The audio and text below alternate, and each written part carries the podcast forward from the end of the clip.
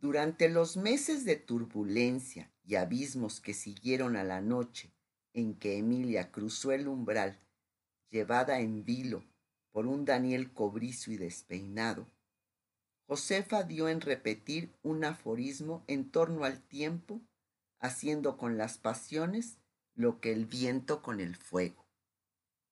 Si son breves como la llama de una vela, las devasta.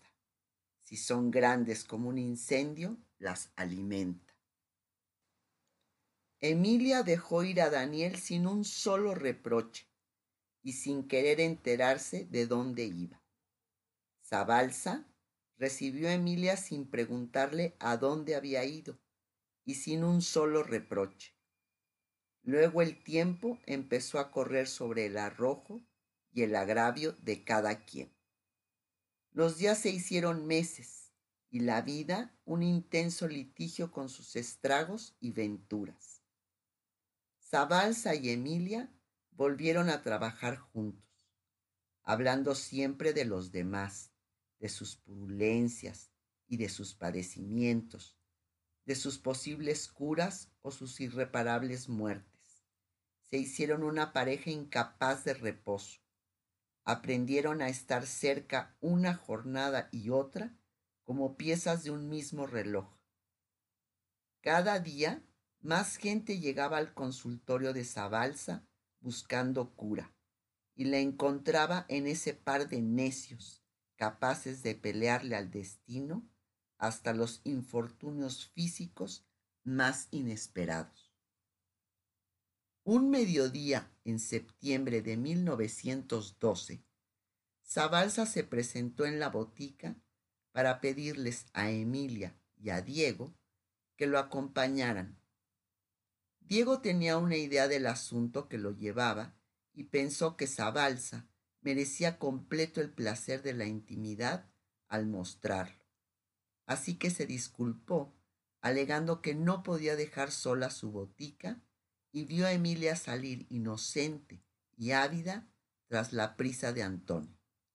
A principios de año, los dueños de una finca en las afueras de la ciudad la habían puesto a la venta en mucho menos de su valor, porque se iban del país como de la peste.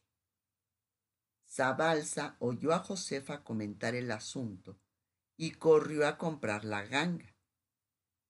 Durante varios meses conservó en secreto el destino que pensaba darle a ese lugar. Emilia lo veía desaparecer a media mañana o llegar un poco tarde a la consulta de las cinco sin decir una palabra. Tiene una novia y quiere mantenerlo en secreto, le comentó Emilia a su madre. Imposible, aseguró Josefa. Esos secretos son lo primero que se sabe.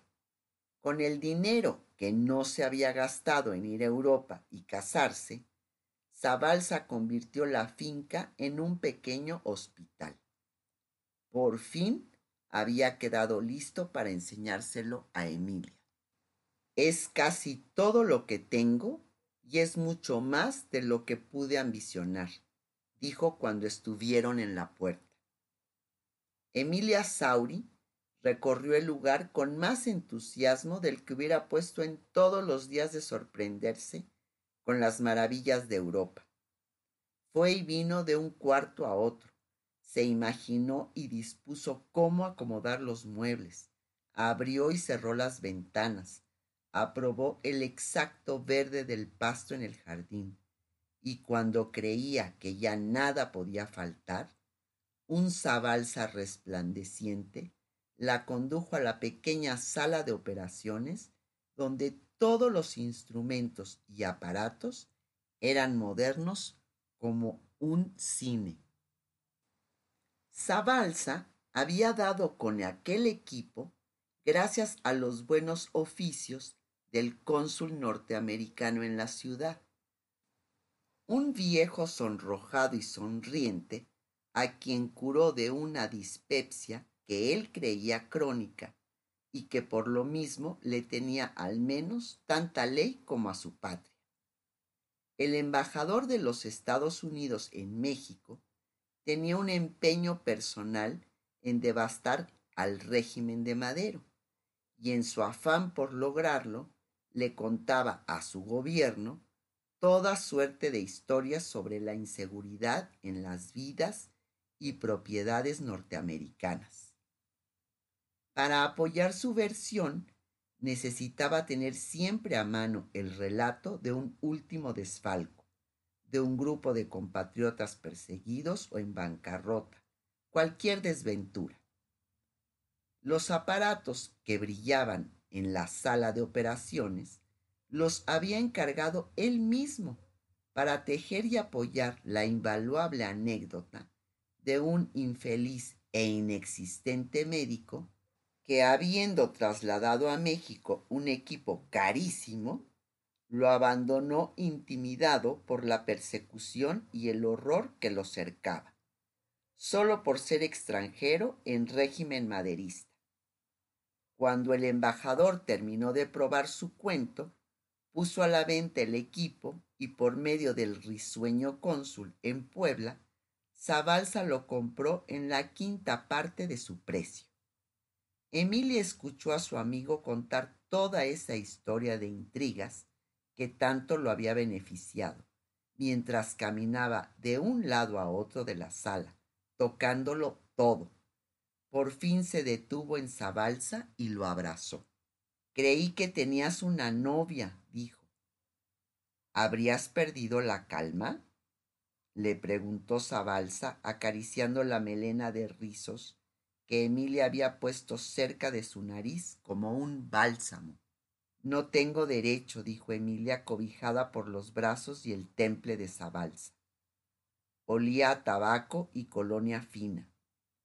Cerca de su cuerpo sintió la dócil emoción de la paz y la encontró tan nueva que se dejó salir de la boca una canción de amores a cuyo ritmo se puso a bailar. Durante el año que estuvo ausente, las cartas de Daniel llegaban desde los sitios más inesperados.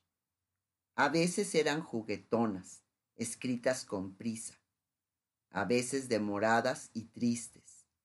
El humor de Emilia cambiaba con ellas, subía y bajaba por las cuestas de la rebelión antigobernista en que se había metido Daniel al no encontrar en Madero al gobernante justiciero que esperaban. Daniel había vuelto a Morelos y al sur de Puebla. Había sido nombrado correo y contacto entre los campesinos del sur y los rebeldes antimaderistas en el norte. Había viajado, escrito proclamas, ayudado en la redacción de planes y pasado más hambres que nunca. Durante un tiempo, los rebeldes en el norte hicieron temblar al país, tomaron Chihuahua y parte de Sonora, antes de que el gobierno pudiera darse bien cuenta de lo que pasaba. Daniel los había acompañado como periodista escribiendo notas para un periódico en Chicago y otro en Texas los acompañó también cuando empezaron a perder frente a una milicia fuerte que reorganizó un general heredado del porfiriato al que Madero hizo responsable de la campaña contra el norte. Se llamaba Victoriano Huerta. Daniel no hizo sino trabajos de intelectual y abogado hasta que los rebeldes tuvieron que enfrentarse al nuevo ejército en Rellano. Ese día hasta los niños dispararon contra los federales. Después, todo fue ir perdiendo y escapando hasta que no hubo otro remedio que buscar refugio en Texas. Cuando le abrió la puerta de su casa en la ciudad de San Antonio, el doctor Cuenca, erguido y altanero como en sus mejores días, pero casi ciego, y con tantos males como pueden caber en un corazón exhausto, no podía creer que todos sus esfuerzos educativos hubieran terminado por conducir a su hijo a la condición de ruina en que llegaba. ¿De cuál equívoco sales? le preguntó. Un náufrago hubiera tenido mejor aspecto que el costal de huesos en que lo habían convertido las desventuras. Daniel apestaba una mezcla de pólvora con infierno. Tenía costras en la cara, la camisa herida en el hombro derecho, el pantalón inmenso con una pierna agujereada, los zapatos con las suelas desprendidas y un aire de pena en el gesto con que intentaba sonreír. Después de comer y bañarse, durmió tres noches con sus tres días. Despertó un martes como a las seis de la tarde y encontró sobre él la mirada vigilante del doctor Cuenca. Conservaba en sus rasgos de anciano la concordia que rigió siempre su vida. Daniel se frotó los ojos con las manos, como si necesitara aprisionar bajo ellos una imagen de armonía indiscutible. Lástima que no salí a ti, le dijo. La siguiente semana hablaron de sol a sol. Comieron en desorden y a deshoras. Durmieron ratos largos en horarios inusitados y llegaron a un acuerdo. Daniel había estado perdiendo sus fuerzas y su valor en el intento por mermar el poder de un hombre que no lo tenía. Había luchado junto a sus enemigos más débiles contra los que guerreaban en su nombre, pero contra su nombre se irían más temprano de lo creíble. Entonces la libertad de prensa, parlamento y palabrerío que nadie había valorado en esos años, volvería a enterrarse bajo los cadáveres de hombres inocentes. Los demás, los que nada tenían que perder, se matarían entre sí tras causas y nombres inevitables e imposibles. Y la revolución correría por el país sin tregua ni destino, hasta quién sabía cuándo. No fue fácil para Daniel aceptar los argumentos de su padre, pero de tanto oírlos ajetreando su lengua, de tanto acomodarlos en su cabeza ardiendo, no le quedó más remedio que ver con la lucidez de un viejo desencantado lo que no había entendido con la inteligencia febril de sus veinticuatro años. Su hermano Salvador, compañero asiduo de sus primeras luchas, perdía el tiempo de un modo más seguro, pero no menos enfadoso. Había vuelto a la Ciudad de México y hacía política con los maderistas el doctor Cuenca estaba arrepentido hasta los dientes de haber puesto en sus hijos el germen de pasión por la política que ahora los consumía. Pero ya era muy tarde para pretender arrancarla, y lo que el hombre intentaba era buscar sin darse aliento las razones con que mantenerlos lejos del peligro. A pesar de haber convencido a Daniel de la necesidad de abandonar una guerra sin destino, de la que cada vez entendería menos, porque nada puede entenderse en el bullicio del odio desatado. En vano había buscado trabajos estables y destinos que él quisiera aceptar. Tenía en San Antonio varios amigos. Con uno de ellos encontró un puesto en un despacho de abogados. Pero Daniel no quería litigar en inglés, ni arreglar herencias y divorcios de infelices sin más causa que sus personas. No le interesaba hacer carrera como abogado, y menos en un país que no era el suyo. Pero por un tiempo nada agradecía más que la tranquilidad cerca de su padre lo sabía más débil de lo que al hombre le gustaba aparentar y más enfermo de lo que aceptaba. Dejarlo solo en ese momento hubiera sido la peor de las tonterías. Para entonces Daniel no tenía más guerra, ni sentía mejor deber que el de hacerle compañía. Se dedicó a trabajar en las mañanas y a contemplarlo por las tardes. San Antonio era una ciudad apacible, cuyo ritmo lento mitigaba su vocación de audacia y le producía una calma, a veces equiparable a la felicidad. Sin embargo, el doctor Cuenca sabía que su paz era falsa y que si no lo ayudaba pronto a encontrarse una pasión, él la encontraría por su cuenta y de seguro en el regreso a la política. Cuenta tu país, no lo combatas, dijo un día ilusionado con la posible salvación de su vástago. Conocía la habilidad de su hijo para escribir en inglés y español. Recordaba el castellano elocuente de sus cartas y el éxito de sus envíos al periódico de San Antonio, en el que había publicado muchas veces. Le sugirió que se volviera periodista de tiempo completo, que caminara el mundo, que buscara la corresponsalía de varios diarios norteamericanos y que recuperara en cuadernos y cuartillas todo lo que pudiera guardar del México que se desvanecía y del que poco a poco iría naciendo. Semejante sugerencia dejó a Daniel pensativo un rato largo. No estaba muy seguro de que sería posible ganarse la vida haciendo algo tan placentero, pero le pareció que sería un buen modo de seguir practicando su ambición de imposibles. Al día siguiente fue a las oficinas del periódico al que durante un año le había enviado notas desde Chihuahua y Sonora. Lo recibió Howard Gardner, un hombre joven de actitud despistada cuya conversación nerviosa resultaba una mezcla feliz de juicios contundentes y sentencias escépticas.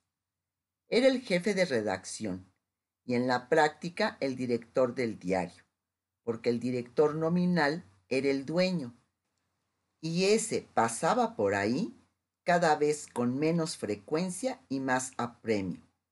Daba diez instrucciones, se acataban cuatro, y la vida volvía a correr transparente y sosegada como el río que podía verse desde las ventanas del edificio. Howard resultó ser un apasionado de los artículos escritos por Daniel. Le contó entre risas el modo en que había llegado a necesitar la llegada de una de sus historias cuando el tedio quería comerse las tardes le preguntó más de siete veces cómo estaban las cosas down there. Lamentó la guerra.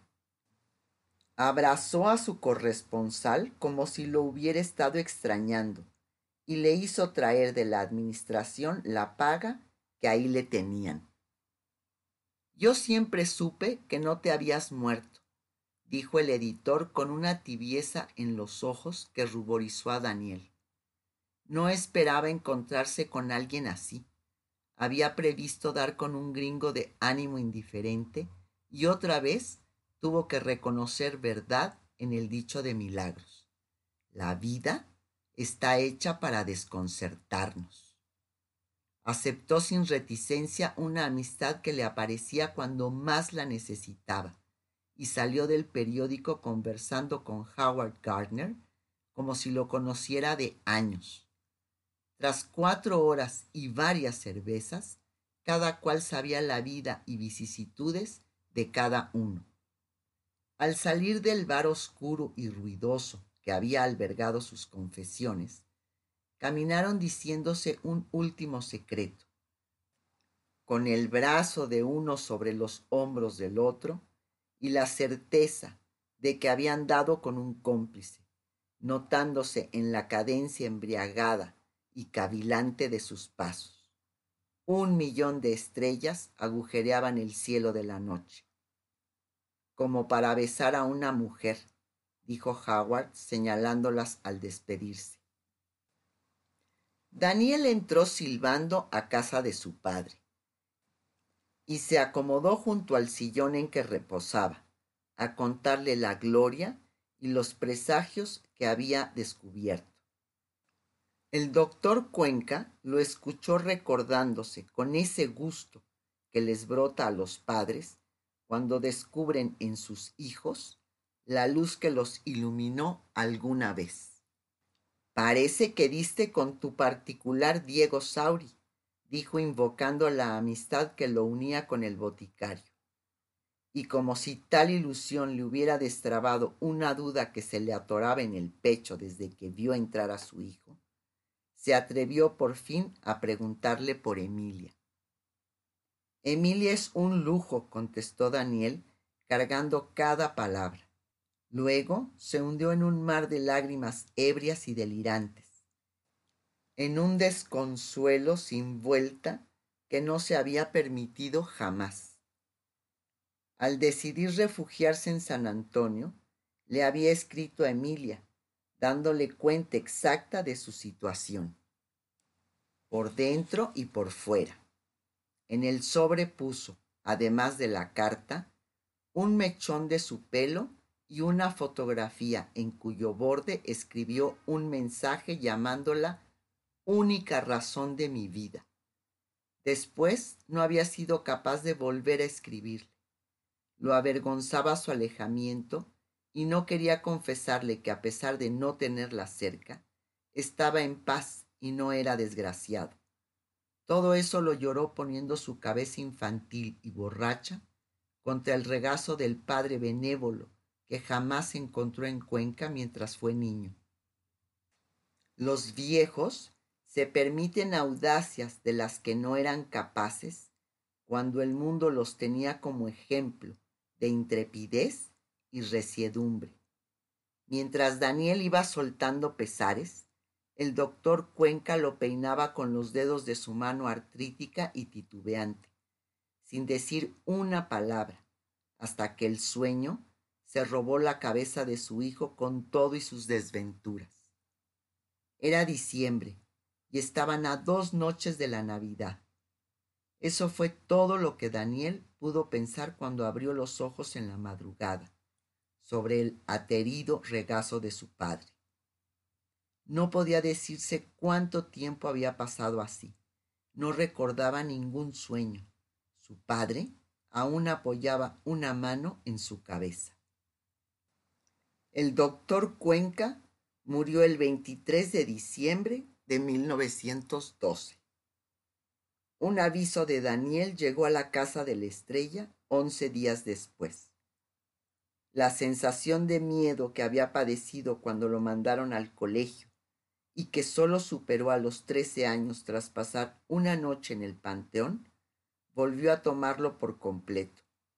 Estaba solo y perdido como nunca desde entonces. Josefa fue al hospital con la noticia y Emilia quedó encargada de contársela a Diego.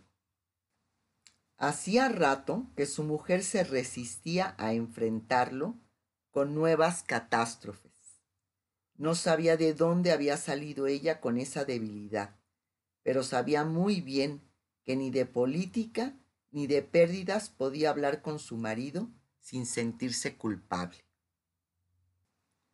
Como si de ella dependieran la paz y la condición eterna de la vida humana, como si ella fuera la que se las negaba al ajetreado corazón con que su marido contendía con la fatalidad.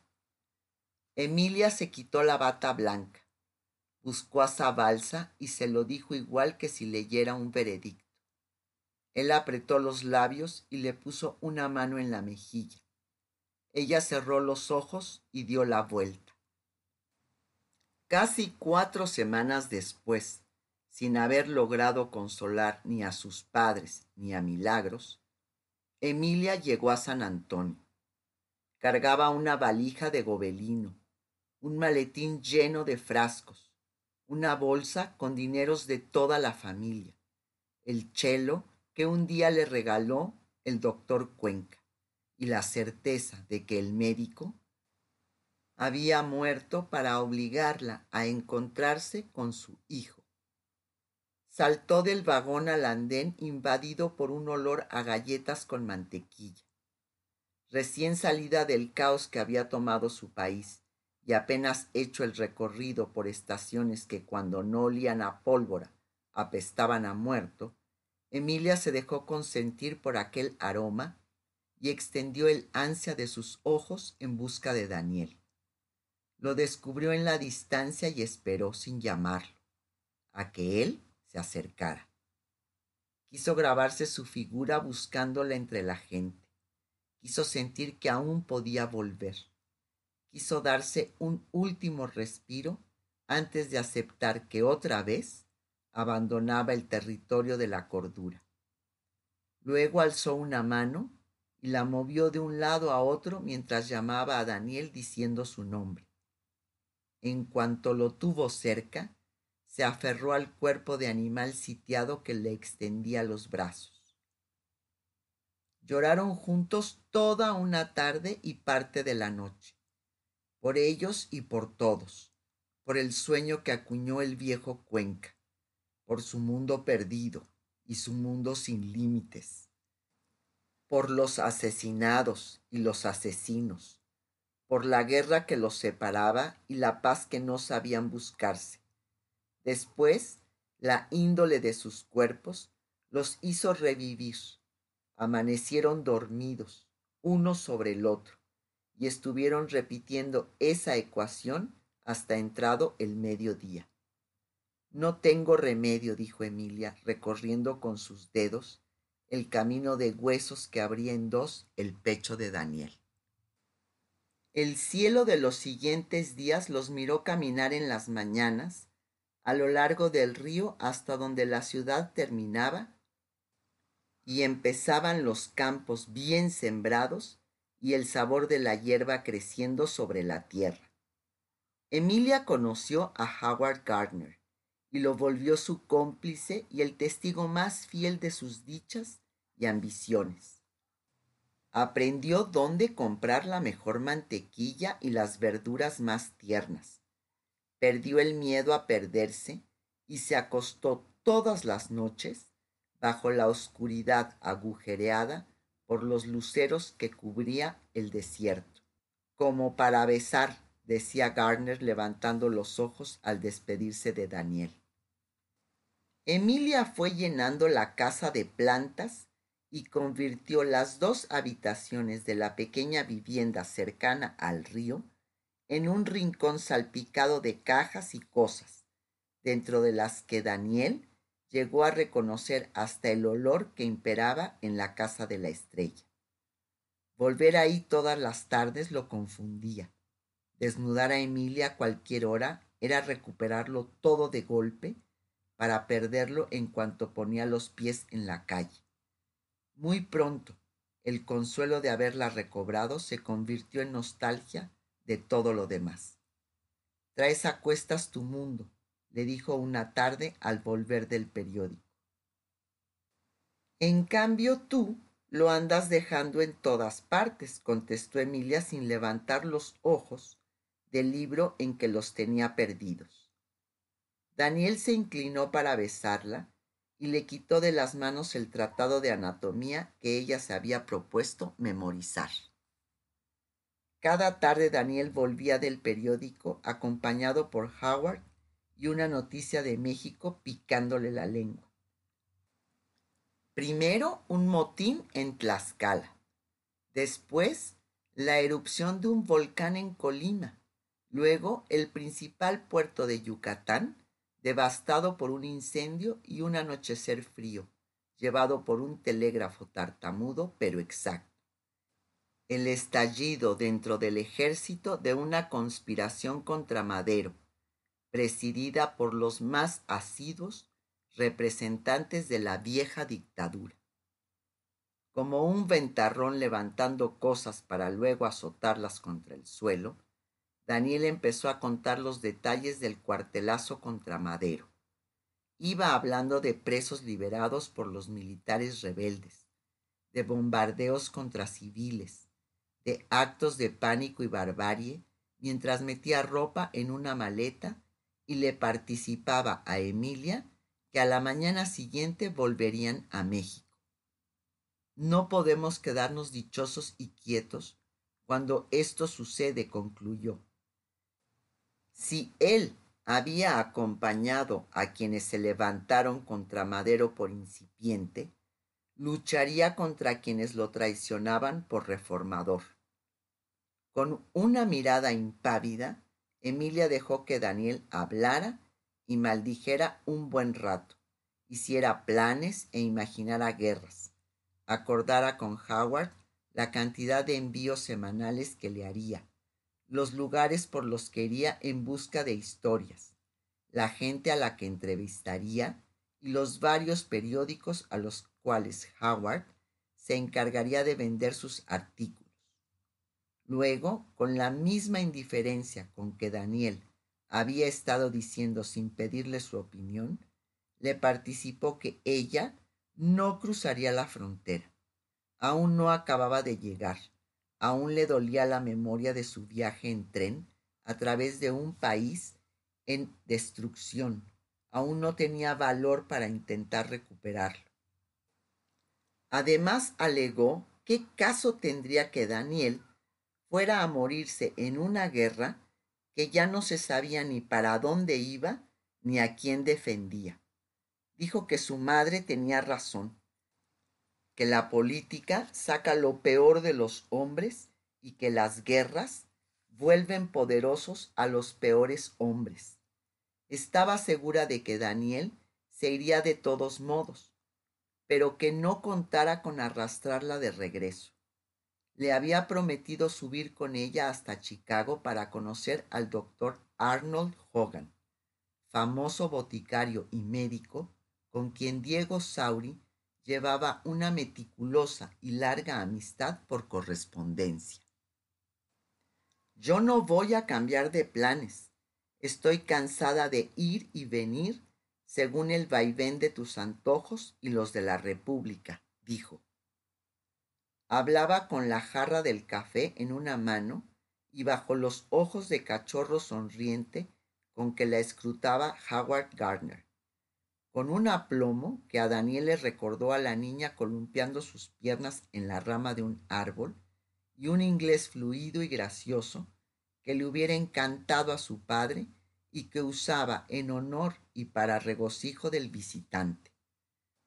Cuando por fin cerró la boca, Howard le quitó la taza que temblaba en su mano izquierda y la besó en la mejilla sonrojada por el alegato. Emilia le sirvió café sin interrumpir el silencio, y Howard se acomodó en un sillón de la sala dispuesto a seguir contemplando el espectáculo de aquel desacuerdo. Daniel había apoyado los codos sobre una mesa y escondía medio cuerpo entre ellos. Cerró los ojos, maldijo en voz baja, y no pudo pensar en nada que no fuera su ambición de tenerla. Lo arruinaba cuando le hablaba como si fuera un chiquito necio, al que había que explicarle la realidad poco a poco, pero con firmeza, para que la entendiera.